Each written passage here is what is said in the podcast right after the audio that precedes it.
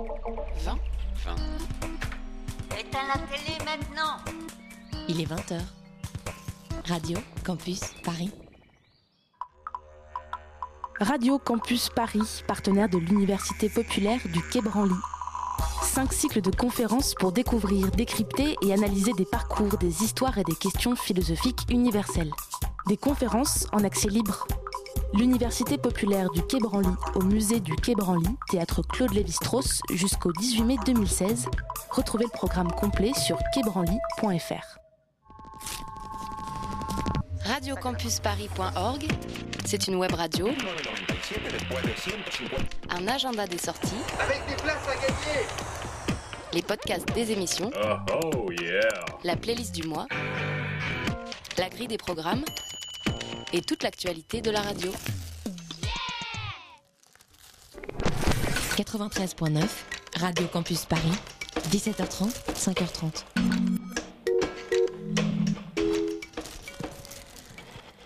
Il est 20h sur Radio Campus Paris et la bouquinerie vous ouvre grand ses portes tout de suite.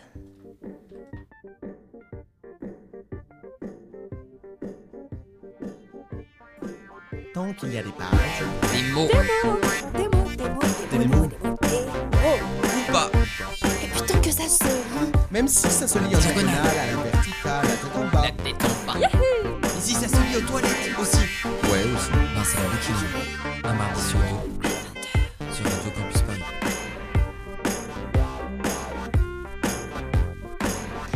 Bonsoir à toutes et à tous et bienvenue à la bouquinerie. Ce soir, nous vous avons préparé une émission au poil où nous tenterons de rester polis. Cette phrase obscure mérite quelques lumières, je vous l'accorde. Poli pourquoi? Poli avec qui? Avec en première partie d'émission Pali Meursault qui co-dirige le 11e numéro de la revue Poli, sous-titré Politique de l'image et qui s'intéresse spécifiquement cette fois au sonore. Bonsoir Pali Meursault. Bonsoir. Du coup, je précise tout de suite, c'est politique de l'image et sa contraction poli, c'est bien le titre de la revue. Et euh, cette fois, ça s'appelle politique sonore. Oui, c'est ça. C'est très très spécifique. C'est pas ce que j'ai dit Si, Ah. c'est pas tout à fait un sous-titre. Politique de l'image, c'est vraiment le titre euh, pleinement euh, de la revue pour tous les numéros. et qui cette fois saisit les dessous du son, questionne technique et politique des arts sonores. Aujourd'hui, une revue qui nous a séduits. En deuxième partie d'émission, le politique reviendra forcément sur le tapis, mais à une autre sauce, celle de Claire Fégreux. Bonsoir Claire. Bonsoir. Deux bouquins humoristiques qui n'en font pas moins réfléchir parus cette année aux éditions Jungle. Le premier au poil, puis le journal intime de Dieu. Vous venez nous en parler ce soir. Oui, ça fait vachement moins sérieux que politique de l'image, de trucs, mais bon. Mais non. Quand même, c'est pas rien. Ouais, c'est vrai. C'est, il y a du niveau. Donc au programme avec vous, bah oui, des questions existentielles et sans appel telles que pourquoi le poil au frifri est-il banni ou pourquoi Dieu s'est-il autant foiré quand il a créé les hommes et les femmes? Il ne faut pas les oublier, celles-là, n'est-ce pas, Eric? Oui, tout à fait. Je dis ça, enfin tu es un homme, mais c'est en écho donc à la venue de Claire dans notre émission. Tu allais faire un petit tour dans une librairie toute particulière. Oui, je suis allé voir euh, Christine et Catherine dans leur librairie euh, Violette Co, rue de Charonne. C'est une librairie féministe. Donc, la librairie, de la bouquinerie de Radio Campus est ouverte. Ça vous laisse environ 3 secondes pour entrer. À tout de suite. Bouquinerie. Bouquiné. Bouquinaire, bouquinal, Bouquinaire. Bouquinal. Bouquineux. Bouquineuse. bouquineuse, Bouquinarial. Bouquinairement. Bouquinant. Bouquinant. Bouquin. Bouquiste.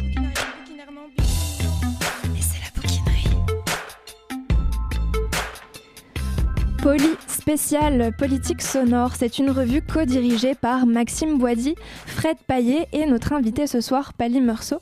Ce numéro 11 est une jolie et solide pierre portée à l'édifice des Sound Studies. Pas encore bien installées en France, elles ont pourtant bien fait leur nid aux États-Unis par exemple.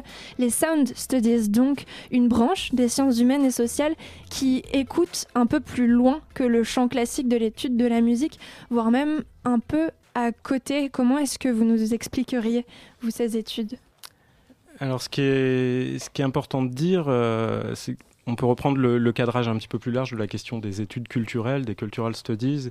Euh, effectivement, c'est euh, quelque chose qui vient plutôt du monde universitaire anglo-saxon et qui euh, commence à être pris très au sérieux et, au fil de beaucoup de traductions à, prendre un petit peu de l'ampleur auprès de, de, des universitaires, des chercheurs français francophones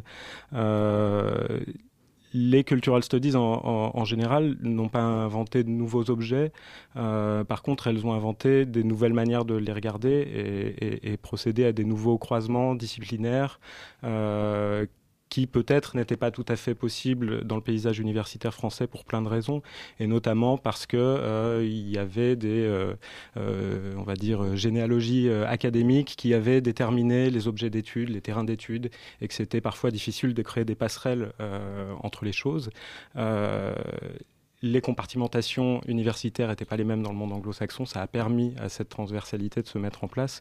Et donc, les sound studies, les études du sonore, ont permis euh, de cette manière-là de euh, croiser certaines questions euh, autour du, domaine du son, autour du fait sonore, et de se poser la question du son comme problématique culturelle, sociale, politique, comme chose à rapprocher de, l'histoire coloniale ou de la question de l'urbanisme ou,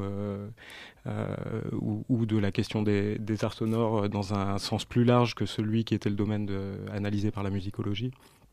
Euh, et du coup de voilà de s'attaquer à, un fait sonore qui est euh, qui, qui, est complexe et, euh, qui est enfin voilà le cœur de le cœur de la question c'est de poser le son comme problématique politique comme problématique sociale dans ce numéro et ce numéro il veut littéralement faire du bruit.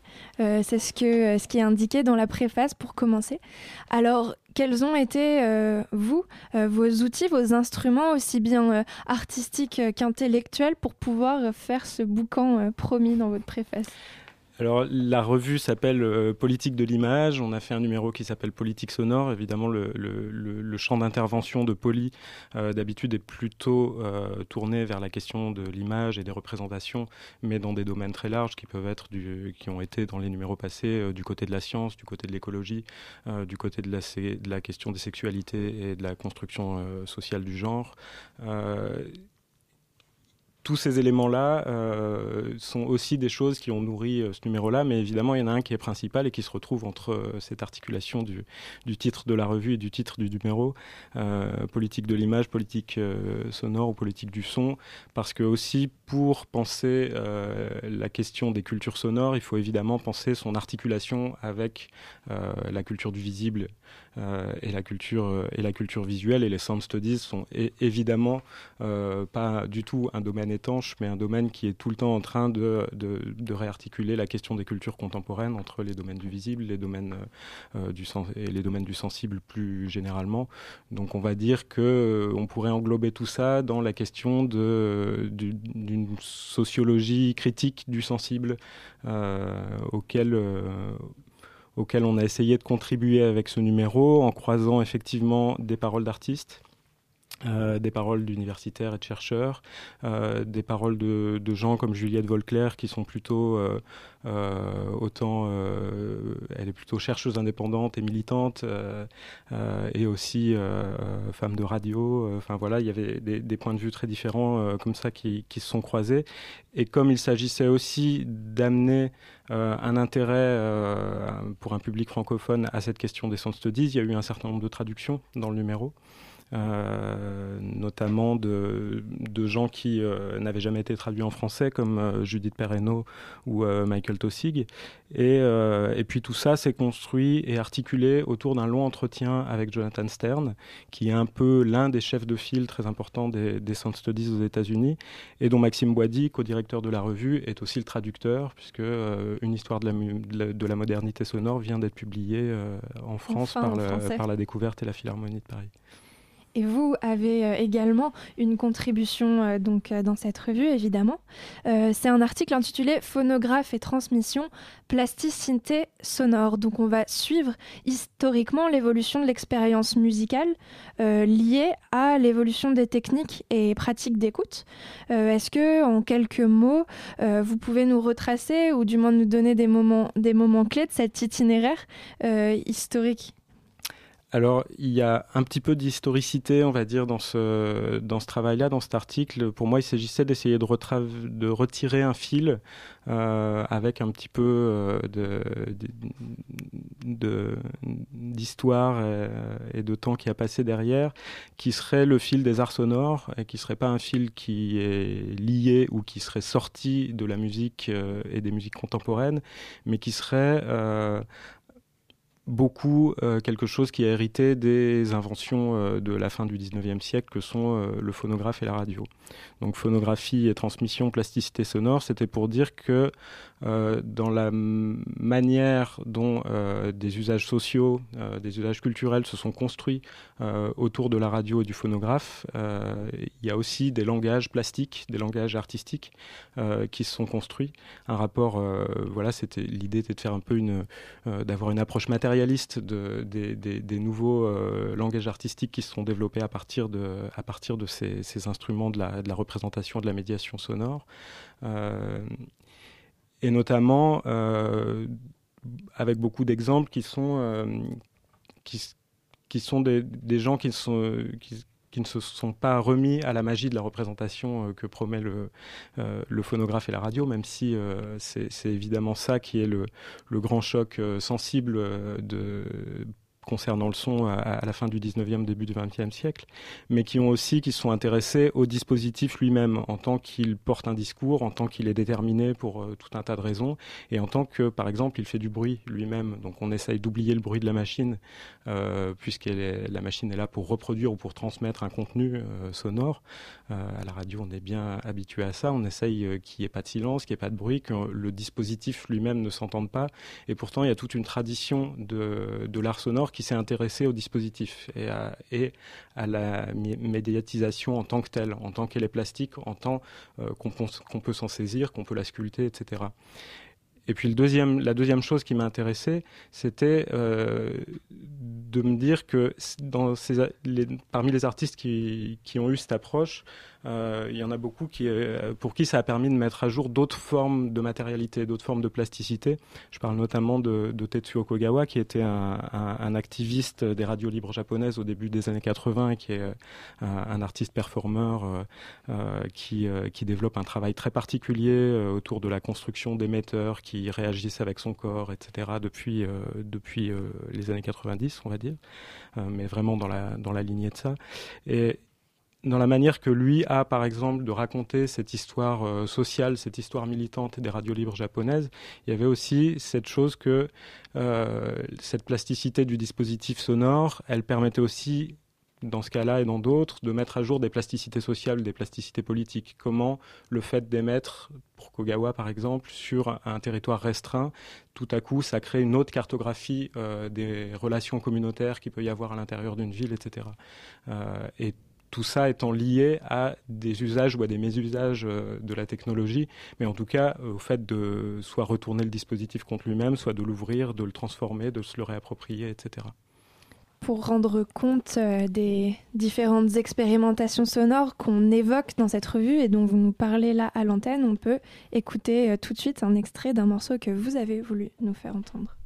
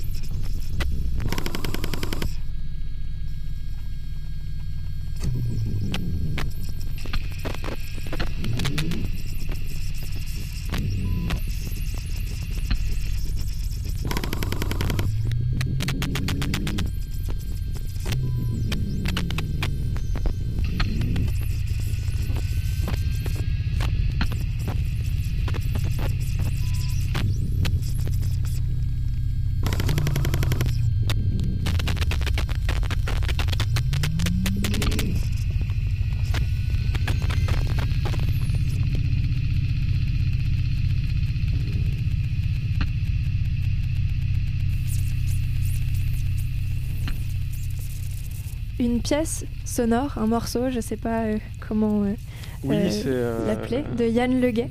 Ouais. Yann Leguet qui a produit une intervention graphique euh, autour des grenades assourdissantes dans le, dans le numéro 11 de Poli, Euh, et puis qui fait tout à fait écho à ce, à ce qu'on racontait euh, juste avant, puisque Yann Leguet est vraiment quelqu'un qui utilise la machine, les dispositifs, qui les démonte, qui se les réapproprie, qui les, qui les transforme pour essayer de, euh, d'explorer. euh, lui, il dit, il dit que le but est d'annuler, l'in- d'annuler la machine comme interface et de vraiment regarder ce qu'elle est comme matérialité, ce qu'elle est pour elle-même. Et là, en l'occurrence, ce qu'on vient d'entendre, c'est euh, un lecteur CD qu'on trouve dans le commerce. Et du coup, le morceau qui est tiré de l'album Quasi Static Crack Propagation s'appelle, je sais plus, DEN1, qui est en fait le nom d'un, d'un, d'un euh, CD euh, du commerce, mais qui l'utilise sans CD et qui est avec des, des principes d'amplification des mécaniques euh, et, des, et des électroniques pour essayer de, de tirer la musique de la machine. de chacune, donc des articulations. Voilà, dans, dans- dans le même album, il travaille autour d'une machine euh, DAT, euh, un enregistreur, euh, enfin voilà, plein de supports différents. Et oui, vous l'avez dit, euh, on trouve euh, son travail au milieu de votre euh, ouvrage, et donc c'est pas des mots, c'est pas des phrases, c'est des dessins qui habitent les pages. Huit pages, huit dessins de grenades assourdissantes. Ces grenades sont une arme politique, policière et sonore. Finalement. Oui, euh, le, le son comme, euh, comme problématique euh, éminemment politique, c'est quelque chose voilà, auquel Yann Leguet s'intéresse et qu'il a retranscrit là dans un, dans un travail graphique.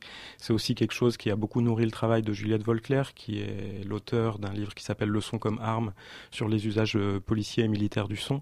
Donc, euh, encore une fois, historiographie technique euh, de, et des techniques et des idéologies euh, qui, qui, qui ont produit euh, cette réalité sonore-là, euh, réalité sonore à laquelle on n'est pas toujours confronté, mais ça peut arriver et ça arrive de plus en plus souvent, des grenades assourdissantes et notamment... Il y en a pas mal qui ont résonné à des- Il y en a qui ont résonné pas du tout loin des, des studios de Radio Campus il y a, il y a pas longtemps.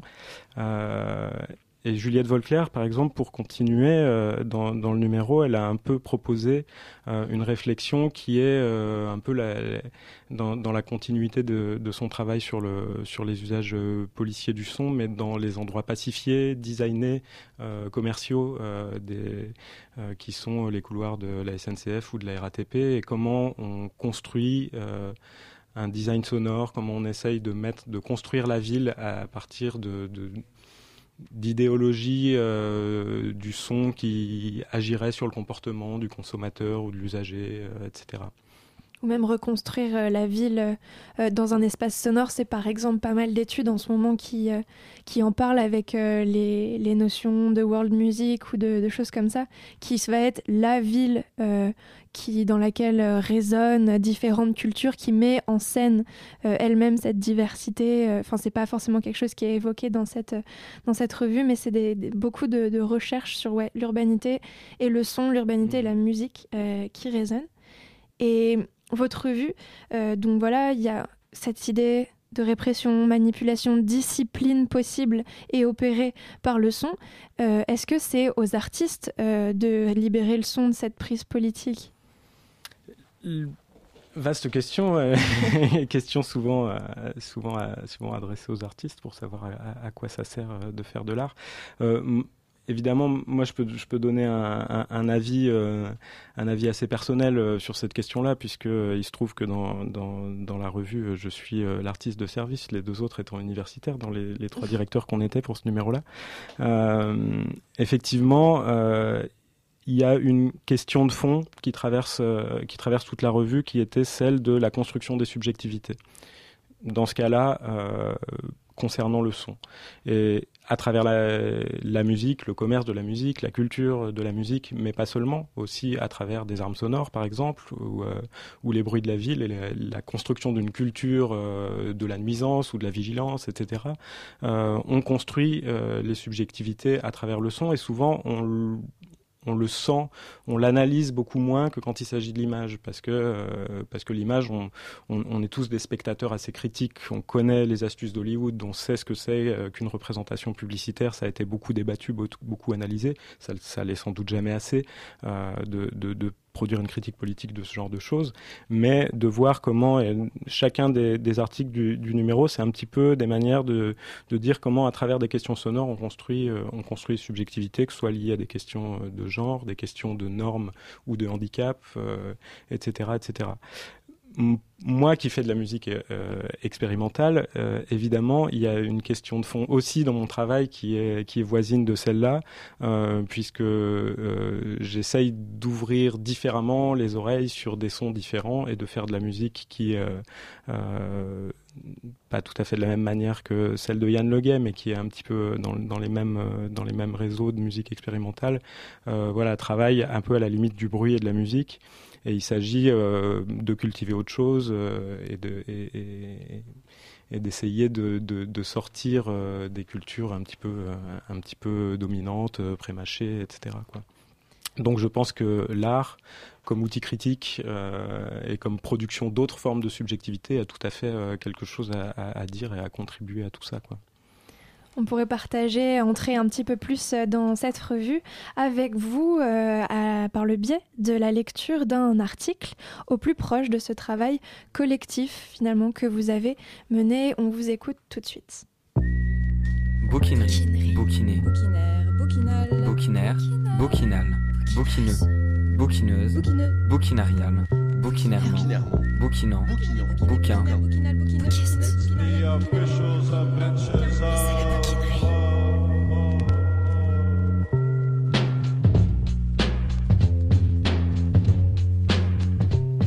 deux mots pour, euh, pour introduire euh, cette lecture. Euh, c'est donc quelques extraits d'un article de Michael Tosick, un anthropologue australien.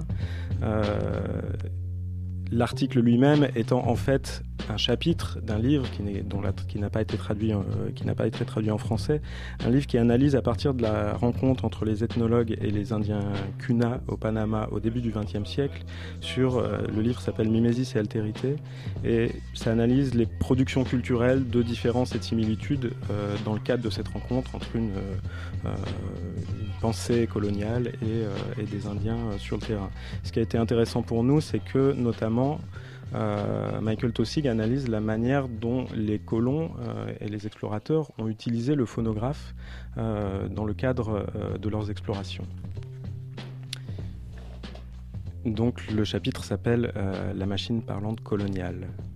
En 1924, l'anthropologue R.O. Marsh part à la recherche des Indiens blancs de la région du Darien, située à la zone frontalière qui sépare le Panama de la Colombie. Composée de scientifiques et de porteurs noirs, l'expédition Marche est équipée d'une grande quantité de matériel.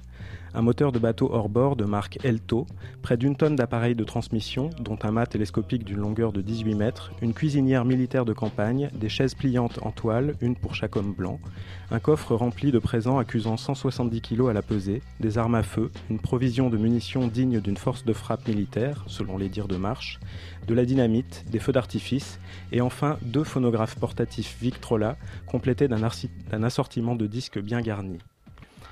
Le phonographe Victrola semble avoir donné bien du plaisir aux explorateurs, ne serait-ce qu'à la vue du plaisir donné aux Indiens. Il s'agit d'une manière commode de tisser des liens interculturels, d'instituer un nouvel espace d'interaction sociale permettant de dévoiler l'étrangeté et de confirmer la similitude.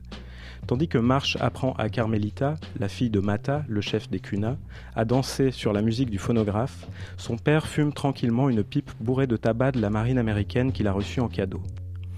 Cette scène de famille est la plus heureuse qu'il m'ait été donné de voir, écrit Marsh, une remarque qui n'est pas sans évoquer les réclames de la Columbia Phonograph Company, omniprésente dans les journaux américains dès 1895, illustrant la quiétude d'une petite famille réunie autour de son appareil sonore. Il ne s'agit pas de proposer ici une sociologie du phonographe ou de l'appareil photographique, et je ne m'intéresse pas davantage à leurs effets sur les indigènes. À mon sens, ce qui importe est la fascination éprouvée par l'homme blanc devant la fascination qu'exercent ces machines mimétiques. Pour quelles raisons les Occidentaux sont-ils autant fascinés par la fascination de l'autre devant cet appareil? Qui peut avoir oublié Dans ce qui est devenu l'un des classiques du film ethnographique, le scepticisme sauvage qui saisit l'Esquimau Nanook lorsqu'il entend le son émis par le phonographe de l'homme blanc, au point qu'il tente de manger le disque? La sensualité mimétique incarnée, excepté un facteur. Ne faut-il pas envisager que son expression et son geste alimentaire constituent un stratagème non du primitif, mais du cinéaste primitiviste Robert Flaherty, un coup monté? Et qu'en est-il des efforts délirants déployés par Werner Herzog pour Fitzcarraldo, dont l'action se situe en plein essor du commerce du caoutchouc amazonien au début du XXe siècle? Qu'en est-il de ce film construit autour du fétiche du phonographe, si obstinément et si maladroitement agrippé par le visionnaire Fitzcarraldo, son imposant pavillon dépassant sous l'aisselle de son costume blanc crasseux? Caruso, inondant forêts et rivières, les Indiens ébahis, tandis que la vieille Europe déverse sur eux sa forme d'art extatique. Braillant son opéra depuis, la proue du navire, c'est la grande trompette du phonographe, une orchidée technologique perdue dans les épaisses forêts abritant le primitif. C'est elle qui fend les eaux et tient à distance les Indiens au cuir tanné, tandis que le steamer rapiécé trace sa route au cœur des ténèbres de l'Amérique du Sud. Ce qui semble être l'élément crucial de cette fascination pour la fascination qu'éprouve l'autre envers la machine parlante est la magie de la reproduction mécanique elle-même. En Occident, cette magie est inarticulable. Elle est comprise comme la substance technologique de la construction identitaire du civilisé. Ni l'explorateur filmant la banquise dans les années 20, ni Fitzcarraldo, perdu dans la jungle amazonienne, amazonienne au début du XXe siècle, ne savent comment marche un phonographe. Face aux sauvages, ils sont pourtant les maîtres de cette merveille qui, une fois dissipé le choc initial de son invention et de sa commercialisation en Occident, s'est fondu dans le quotidien.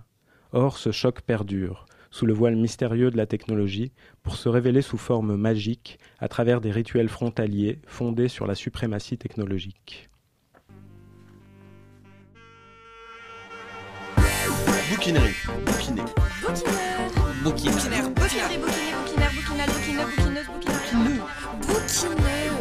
Bouquinariale. Bouquinaire. Bouquin. Bouquin. Bouquise. Bou. Bou. Bouquin. Merci beaucoup, Pelli Morceau, pour cette lecture je vous engage à, continuer à la lecture, notamment de ce texte-là, donc s'il s'agissait que de, petites bribes.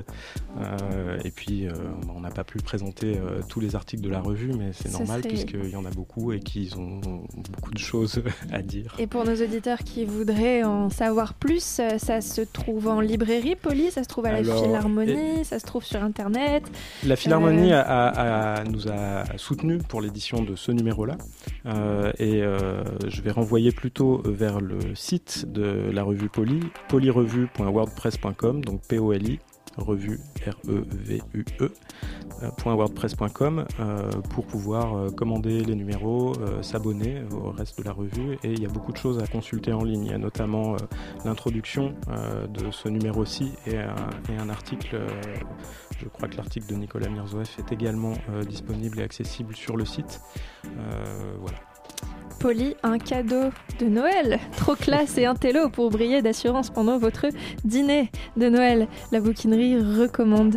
20h28, euh, c'est tout presque l'heure de retrouver Claire Fégreux, mais avant, petit détour en librairie pour amener le sujet de manière subtile et immersive. Hein. Eric, tu allais te promener donc dans cette librairie féministe? Oui, euh, donc rue de Charonne, euh, c'est une ambiance particulière quand même, c'est juste à côté de la belle équipe. Euh, on passe devant pour aller à Violette Co. Euh, mais à Violette Co, à l'intérieur de cette librairie, il y a une magnifique ambiance, des livres magnifiques et une disposition magnifique. Et des libraires magnifiques. Très gentil en tout cas. on écoute ça tout de suite. Alors, la librairie existe depuis bientôt 12 ans, puisqu'on l'a ouverte en février 2004. Et c'est une librairie euh, qui a deux thématiques principales. D'une part, euh, les femmes et le féminisme, et d'autre part, on va dire les homosexualités, ou les, comment on dit, LGBTQI, enfin voilà, il y a plein d'appellations. Euh, en dehors de ces, thématiques, on a aussi d'autres choses. Et à l'époque, en fait, il n'y avait plus de librairie féministe, euh, non seulement à Paris, mais en France. D'ailleurs, on reste la seule librairie féministe euh, qui se dit féministe et qui a un fonds féministe important en France. Et à Paris, il n'y avait plus qu'une seule euh, librairie euh, LGBT, qui, historique d'ailleurs, qui existe toujours, une très belle librairie. Mais on s'est dit qu'il y avait la place pour, pour une autre librairie à Paris. Voilà, donc ça c'était au tout début du projet, quand on a commencé à travailler dessus, c'est-à-dire vers janvier 2003. Pour se démarquer, vous avez déjà des thématiques euh, bien précises, mais aussi vous avez, euh, et là on y est, un espace euh, d'exposition. Alors, quels artistes vous exposez Est-ce qu'il y a une exposition de prévue Est-ce que vous allez inviter bientôt aussi un auteur à, parler là où nous sommes? Alors oui, avant même d'ouvrir la librairie, quand on a cherché un local, c'était important qu'il y ait un lieu euh, où on puisse faire des rencontres avec des auteurs, parce qu'on voulait en faire assez régulièrement. Les expositions, euh, il y en a pratiquement tout le temps. C'est à 90% des gens qui viennent nous proposer des, expositions, donc ça peut être de la photo, de la peinture, du dessin, du collage. C'est pas de la sculpture, parce qu'on veut pas que l'espace soit, soit, occupé. il faut, faut qu'il y ait un lien avec les thématiques de la librairie, quand même, avec euh, un peu les orientations de la librairie, direct ou indirect, mais enfin qu'il y, ait un lien. Et puis, euh, donc ce lieu euh, est aussi consacré aux, rencontres. Donc on installe les chaises et euh, on invite des auteurs donc dans tous les domaines, ça peut être en littérature, en sciences humaines, jeunesse. Et puis ce lieu aussi, cette mezzanine, au fil des ans, elle s'est animée avec, depuis 5-6 ans je pense, un atelier d'écriture donc là, qui est donné par une personne extérieure qui est venue nous proposer, euh, qui s'appelle Catherine Bédarida. Donc tous les 15 jours, euh, le samedi matin à 11h, elle anime un atelier d'écriture, euh, voilà, où il y a un petit groupe fidèle ou pas fidèle d'ailleurs, on peut venir comme on veut. et puis depuis l'année dernière, depuis l'automne 2014, Euh, il y a un club de lecture. Alors ça, c'est une idée qui nous est venue euh, suite à une rencontre autour de, Violette le Duc, puisque notre nom est en grande partie en hommage à Violette le Duc. voilà, pas seulement, mais j'y reviendrai. Une fois par trimestre, un livre de Violette le Duc et les autres euh, mois, un livre choisi par une des participantes qui anime elle-même l'atelier. Euh, est-ce que le métier pour vous a changé en fait euh, en 12 ans bah, Mais euh, oui, il y a des choses qui ont changé depuis 12 ans. Disons, il y, a, plusieurs aspects à cette question. D'abord, quand on a ouvert, ou peu de temps après, il y avait plusieurs maisons d'édition lesbiennes qui publiaient que des livres lesbiens, par exemple, ou de maisons d'édition gays et lesbiennes, ou même de maisons d'édition gays. En la plupart ont disparu, il n'en reste plus beaucoup. Et euh, bon, il y en a quelquefois qui apparaissent, qui redisparaissent. Euh, mais c'est vrai qu'il y avait une, production plus importante dans des maisons d'édition euh, spécialisées. Par rapport à il y a 10 ans, c'est difficile à comptabiliser, mais il y a probablement plus de publications d'essais, d'essais de recherche, soit sur le féminisme, soit sur les questions LGBT, soit sur ce qu'on appelle les questions de genre. Je pense qu'il y en a plus qu'il y a 12 ans. Euh, donc, euh, sinon, bah, ce qui a changé pour nous, euh, bah, c'est sûr que même si on a un petit peu appris le métier avant d'ouvrir la librairie, en préparant le projet, mais on a beaucoup appris en faisant. Donc, c'est sûr que au bout d'un an, deux ans, trois ans, bon, il y a des choses qui ont, été intégrées. Mais en gros, on suit la même ligne depuis en adaptant des choses, mais, mais c'est la même idée qu'on a et qu'on a persisté à développer. Bouquinerie, bouquiner, bouquinaire, bouquinal, bouquinaire, bouquinal, bouquineux, bouquineuse, bouquinarial, bouquinairement, bouquinant, bouquin,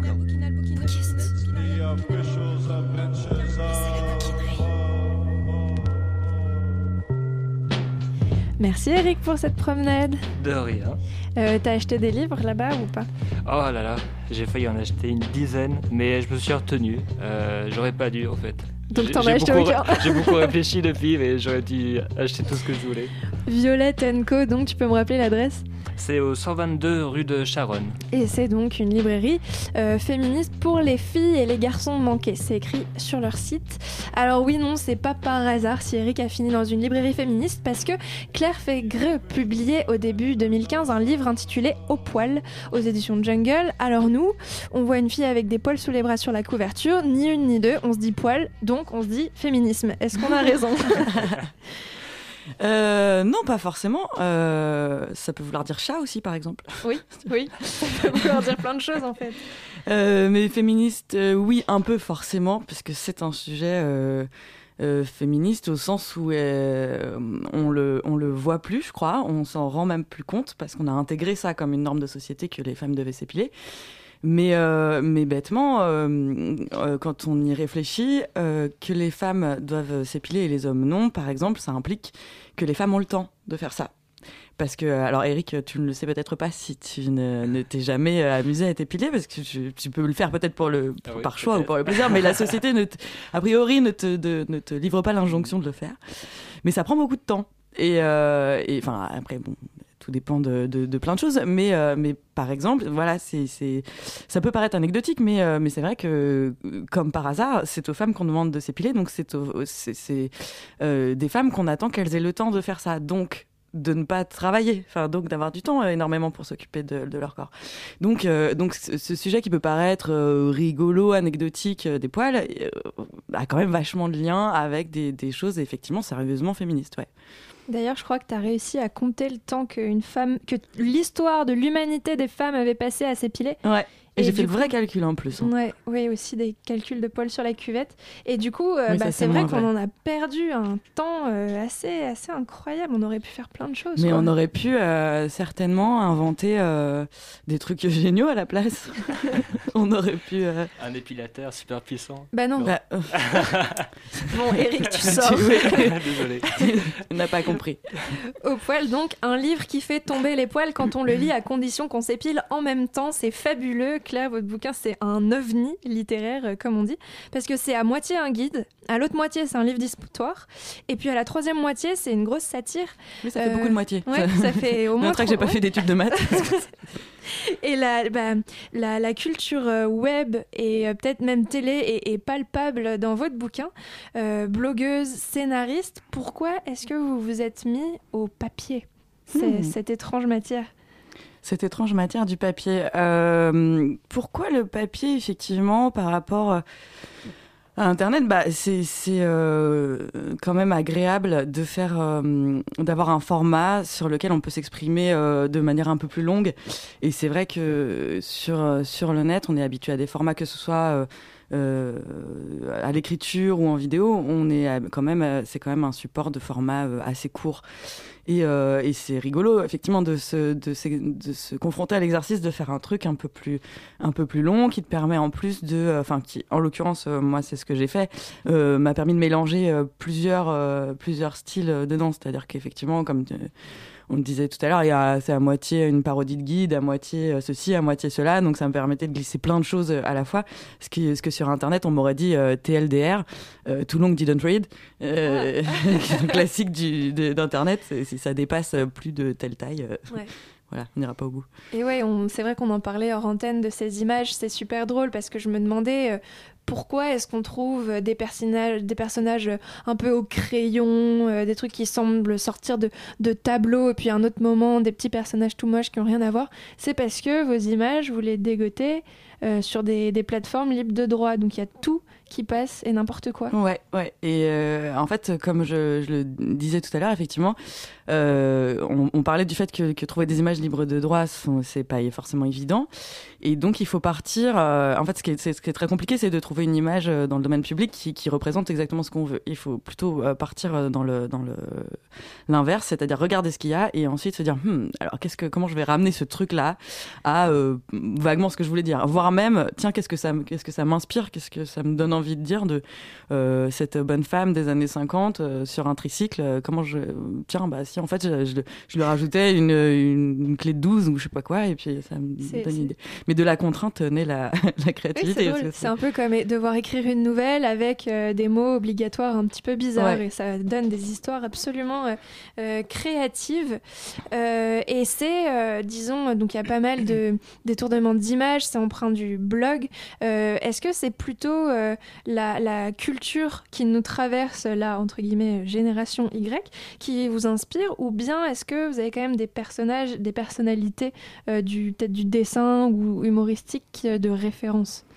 Bah, euh, j'ai- beaucoup de mal à, à déterminer qui ou quoi ont été mes influences.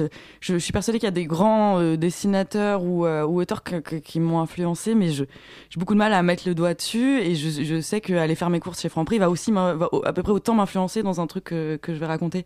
C'est-à-dire que du coup, effectivement, c'est les influences viennent de, choses classiques parce que euh, parce qu'avant Internet, euh, enfin moi j'ai pas grandi avec Internet, donc euh, déjà de fait j'ai quand même une culture autre de base et, ensuite Internet est venu se rajouter à ça. Donc je pense qu'effectivement c'est un mélange et après quant à mes, mes références, je, je voudrais pas faire honte aux gens en, en me réclamant d'eux. Bah, une référence quand même qui assumait, c'était prévu. Euh, Enfin, bon, pas référence euh, du, dans le dessin, mais peut-être dans les idées. On écoute un morceau de Brassens tout de suite.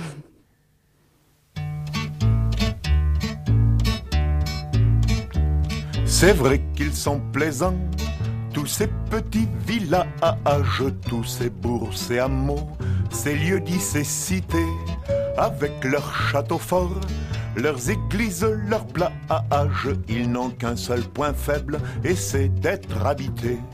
Et c'est d'être habités par des gens qui regardent le reste avec mépris du haut de leur rempart. La race des chauvins, des porteurs de cocardes, les imbéciles heureux qui sont nés quelque part, les imbéciles heureux qui sont nés quelque part. Maudits soient ces enfants de leur mère patrie, empalés une fois. Pour toutes sur leur clocher qui vous montrent leur tour, leur musée, leur mairie vous font voir du pays natal jusqu'à Loucher, qu'ils sortent de Paris ou de Rome ou de Sète ou du diable Vauvert ou bien de Zanzibar ou même de mon cul, ils s'en flattent mazette, les imbéciles heureux qui sont nés quelque part, les imbéciles heureux qui sont nés quelque part, le sable dans lequel douillettent leurs autruches enfouissent la tête, on trouve pas plus fin quant à l'air qu'ils emploient pour gonfler leur baudruche, leur bulle de savon, c'est du souffle divin. Et petit à petit, les voilà qui se montent le cou jusqu'à penser que le crottin fait part. Leurs chevaux, même en bois, rend jaloux tout le monde. Les imbéciles heureux qui sont nés quelque part. Les imbéciles heureux qui sont nés quelque part. C'est pas un lieu commun, celui de leur naissance. Ils plaignent de tout cœur les pauvres malchanceux, les petits maladroits qui n'eurent pas la présence, la présence d'esprit de voir le jour chez eux. Quand sonne le tocsin sur leur bonheur précaire contre les étrangers, tous plus ou moins barbares, ils sortent de leur trou pour mourir à la guerre. Les imbéciles heureux qui sont nés quelque part. Les imbéciles heureux qui sont nés quelque part. Bouquiné, bouquiné, Bouquinaire, bouquinal. bouquinaire, bouquinal, bouquineux, bouquineuse, Bouquineuse. bouquinarial, bouquinairement, bouquinant, bouquin, Bouquiste.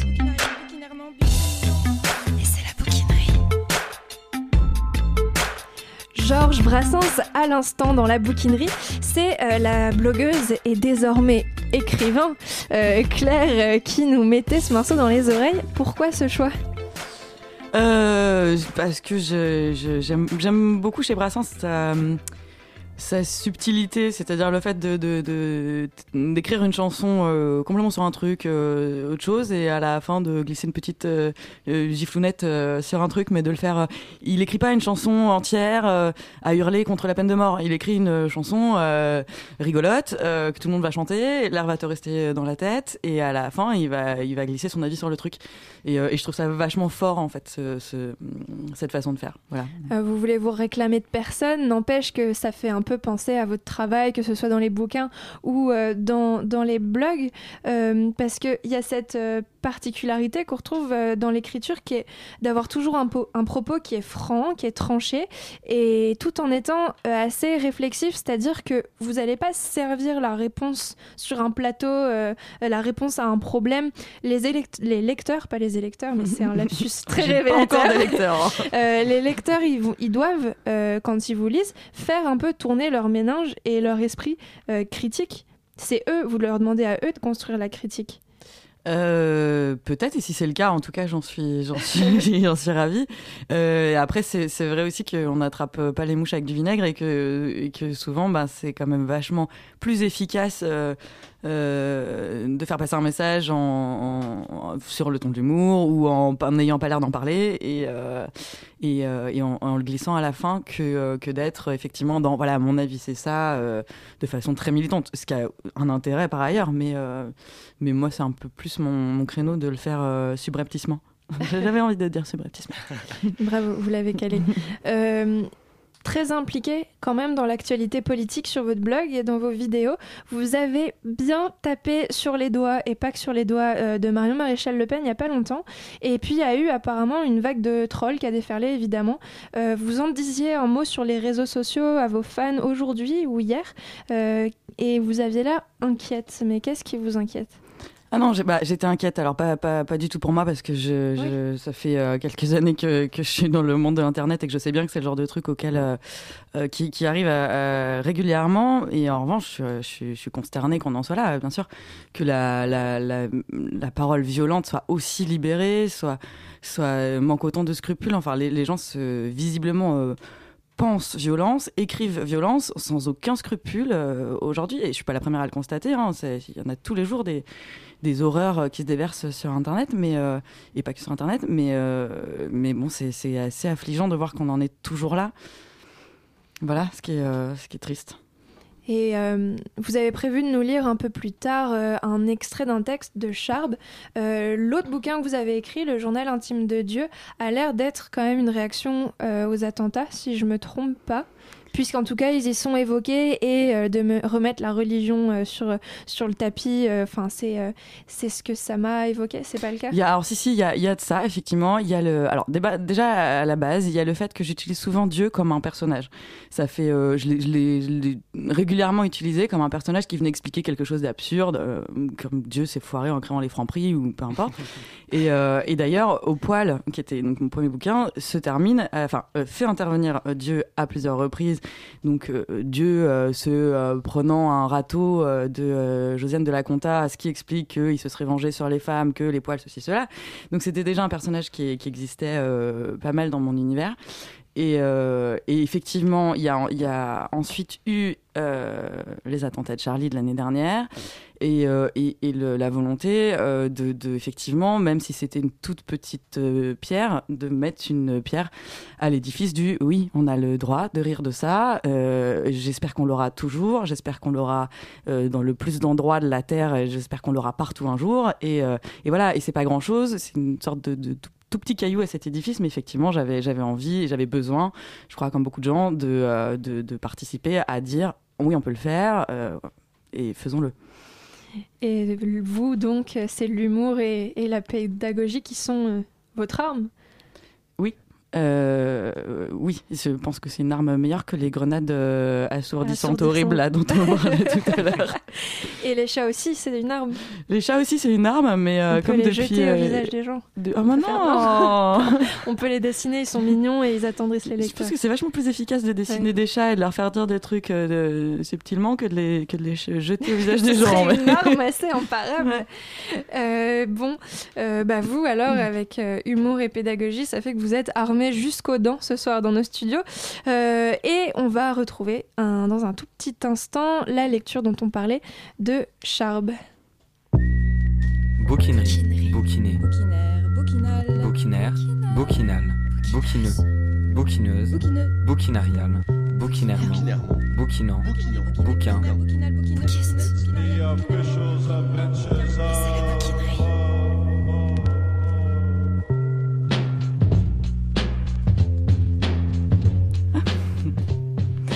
Oui, alors donc, euh, comme on m'a demandé de lire un extrait de, livre, j'ai choisi un extrait du, dernier bouquin de Charb qui s'appelle Lettres aux escrocs de l'islamophobie qui font le jeu des racistes. Alors, le- l'extrait que je vais lire ne parle pas vraiment du sujet principal du livre, mais évoque euh, plutôt le blasphème et, le, Charb fait référence aux nombreux procès pour blasphème euh, auxquels Charlie a été confronté.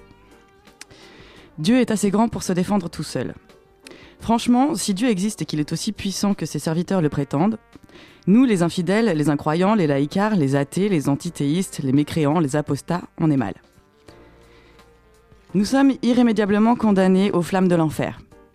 D'où cette question pourquoi les croyants font-ils appel à la justice des hommes pour nous punir, alors que la justice divine le fera et bien plus sévèrement que n'importe quel juge? Qui est donc ce Dieu qu'on prétend tout-puissant qui aurait besoin d'avocats pour nous attaquer en justice? Dieu ne se vexe-t-il pas de constater que celui qu'il considérait jusque-là comme un bon croyant a recours à la justice plutôt qu'à la prière? Pourquoi le fidèle ferait-il prendre à Dieu le risque d'être ridicule en perdant un procès sur terre alors qu'il est sûr de gagner tous ses procès au ciel? Je ne veux me fâcher avec personne, mais du point de vue du croyant, n'est-ce pas blasphémer que de demander à des magistrats, qui sont peut-être eux-mêmes des mécréants, de condamner d'autres mécréants au nom de Dieu? N'est-ce pas l'expression d'une sorte de péché d'orgueil que de prendre en charge la défense de Dieu? Dieu, le créateur du monde, ce type large d'épaule qui joue avec notre planète comme l'automobiliste arrêté au feu rouge joue avec ses crottes de nez, a-t-il besoin de mettre Tartampion pour laver son honneur? En attaquant en justice les blasphémateurs, en attaquant en justice les blasphémateurs, les associations communautaristes ne prouvent qu'une chose, elles ne croient pas en Dieu. bouquinerie, bouquiner, Bouquinaire, bouquinal. Bouquineuse, Bouquineuse. bouquinarial, bouquinairement, Bouquinairement, bouquinant, bouquinant, bouquin, bouquinant. Et c'est la bouquinerie. Et en deux minutes, il nous l'a bouclé. Charb, pourquoi vous avez choisi cet exprès- extrait spécifiquement? Euh, parce que, euh, bah, euh, alors effectivement, le dernier bouquin que j'ai écrit et dont j'ai alors très peu parlé parce que euh, alors c'est un peu compliqué, c'est-à-dire que je voulais euh, faire un, bouquin qui, fasse effectivement référence au, à ce qui s'était passé euh, à Charlie, euh, mais je voulais, il hors de question pour moi de que ce soit une sorte de récupération de, de- du, truc, et j'avais très peur que le bouquin, le bouquin devait sortir début janvier, donc je, je voulais absolument pas que ça sorte dans le dans le contexte de un an de la tuerie de Charlie, et donc on s'est euh, euh, vraiment dépêché de, de sortir le bouquin avant, et il est sorti le 11 novembre. Et, voilà. Et, et- et donc deux jours après euh, ont lieu euh, ces attentats, alors qui étaient moins liés au fait d'avoir le droit d'ouvrir euh, sa, sa gueule sur, sur Dieu, mais, euh, mais qui du coup m'ont mis très mal à l'aise par rapport à la, à la promo de ce bouquin. Mais euh, toujours est-il que je, je, ce- le fait d'écrire ce livre aussi anecdotique soit-il, euh, a fait peur à des gens euh, dans mon entourage, dans les gens avec qui j'ai travaillé, et ça les, euh, ils n'étaient pas rassurés à l'idée de, de parler de ça, et qu'ils ils, pen- ils pensaient vraiment être attaqués. euh, euh, et je leur disais, mais attaquer pourquoi pour, pour blasphème le, blasphème, euh, ça n'engage que les gens qui y croient. Euh, c'est ce que dit euh, Charb dans, dans le bouquin, entre autres. Euh, voilà, et le, blasphème, ça n'existe pas au lieu de la, euh, aux yeux de la loi française. Donc euh, voilà, et je, je trouvais cette, euh, cette réflexion euh, qu'il fait dans le bouquin euh, par rapport au blasphème, qui est finalement euh, est-ce que attaquer euh, des gens parce qu'ils rigolent de Dieu et les, attaquer devant la justice humaine, c'est pas le, le pire, la pire insulte qu'on puisse faire à Dieu si on y croit, puisque euh, laissez-lui régler ses comptes lui-même, quoi. Le, gars, c'est le, le- boss de fin, quoi. Donc c'est lui qui va s'en occuper s'il y a un problème. Donc voilà, c'est drôle. Et euh, est-ce qu'on peut attendre euh, un troisième bouquin? Qu'est-ce que vous trafiquez en ce moment Euh, Une expo, un, un voyage dans l'espace, Un voyage un dans second l'espace, oh, sur le poil Qu'est-ce que qu'est-ce que vous mijotez? Alors là tout de suite, on en parlait tout à l'heure de, de, de la, de cette vidéo au sujet de, de Marion Maréchal Le Pen qui comptait supprimer les subventions du planning familial et de la, du déferlement de haine violente qu'il y a eu contre moi à ce sujet. Et euh, je réfléchis donc là euh, vraiment dans, ces jours-ci à publier euh, le pire de ces commentaires dans un petit livret, un truc tout moche, mais enfin un livret avec le pire de ces commentaires qui sont vraiment à tomber par terre, et de, et de hum, reverser tous les bénéfices au planning familial. Ce qui me semblerait être le meilleur euh, euh, pied de nez à faire à ces, réponses euh, pourries. Voilà, donc là, là le, prochain, la prochaine chose que je vais publier, ce sont des gens qui m'insultent. C'est pas sûr que ça fasse énormément plaisir à ma maman, mais voilà. Et sinon, en termes de bouquins plus sérieux, c'est encore en réflexion. Et euh, elle a pas un droit euh, sur, sur ses phrases ou quelque chose comme ça Elle peut pas vous emmerder, de vous faire un procès devant je ne sais qui euh Qui ça? Bah Marie-Maréchal Le Pen, Ah si bah, vous l'avez publié. Euh, elle, C'est euh, elle, ses phrases c'est- aussi c'est- immondes. euh, C'est elle euh, sont- bah non, c'est c'est en fait c'est uniquement les, euh, les Uniquement les commentaires, commentaires, euh, d'accord, je Facebook et YouTube que- des gens. C'est crypto-partisan. Voilà. Ça. Mais euh, voilà, non non, c'est juste les extraits de, de, de- de- du meilleur, euh, du pire, euh, de ce qui se dit. Vous viendrez en lire des petits bouts à la bouquinerie. Ah oui, ça va donner une émission, euh, Non, moyennement sympa. Juste, juste pendant trois minutes, on rigole, on fera des blagues ensuite, comme ça. Oui, ça... après on fera des gros câlins. parce que- Au poil et le journal intime de Dieu. Donc vous les retrouvez dans toutes les librairies cool de partout, dans le monde ou presque, euh, aussi sur internet et puis aussi euh, où ça? Eh ben, euh, où ça? Sur le site de fou, l'éditeur, sur Amazon? Euh, dans les librairies de, de- du monde entier de la rue, tout ça. Voilà, tout, tout, tout ça. Euh, si jamais, suite à cette émission, vous vous laissez pousser les poils, merci de nous envoyer les photos. Euh, on les mettra sur le podcast. Ce soir, dans la bouquinerie, on accueillait Pali Meursault et Claire Fegre. Merci beaucoup, Claire. Ben, merci beaucoup de m'avoir invité. C'était un plaisir. Euh, Peut-être, j'ai rien oublié, un petit mot, quelque chose de la fin à rajouter? Euh, c'était quoi mon mot de tout à l'heure euh, sub- Ah. Subrepticement. Subrepticement. Ouais, Comme ça, j'aurais dit deux fois en une seule Et émission. aussi, qui est pas on n'attrape pas les mouches avec du, Du vinaigre. vinaigre. J'ai Ah bah oui. noté celle-ci. Tu la connaissais pas Non, je la connaissais pas. Presque 21h, vous retrouverez dans un petit instant le BRTZ Radio Show. Salut Salut la bouquinerie. Bon alors, qu'est-ce qui se passe chez vous ce soir? Et ben ce soir on a un programme chargé. On aura une interview de Canyon, donc le MC euh, Toaster qui vient de sortir un EP. On aura également des nouveautés par notre copain Brad Beat, une sélection de Lolo et Como Sarkanic sera avec nous pour nous parler de quelques événements. On va pouvoir danser Bah, j'espère ouais. alors on va danser. Restez à l'écoute sur euh, Radio Campus Paris. Je fais un gros merci et un gros bisou à Eric. Ah, moi pour aussi, je te fais des bisous. Oh. Oh, ouais. après. Et à De Quentin public, qui réalisait l'émission ce soir. Sinon, la bouquinerie sera en vacances pendant les vacances, on est désolé. Mais par contre, pour se faire pardonner, on vous prévoit une émission trop béton à la rentrée de janvier avec Mystique dans les studios pour nous parler de son bouquin. Flashback. D'ici là, noyau Joël à tous, mangez, buvez, engueulez-vous en famille, y'a que ça de vrai, 2015, ça fait du bien quand ça s'arrête. N'empêche qu'il va falloir se bouger et se révolter un peu en 2016 pour éviter d'avoir un bon gros monde de merde. Pendant que je vous tiens là, ça veut dire quoi, monde de merde? Sans être indiscret. J'ai travaillé il y a 35 ans pour te demander ce que ça veut dire monde de merde. C'est pas que t'es indiscret. C'est juste que t'es un con. En disant monde de merde, j'ai voulu dire que le monde allait mal. C'est un cri de révolte que j'ai lancé à mes frères opprimés.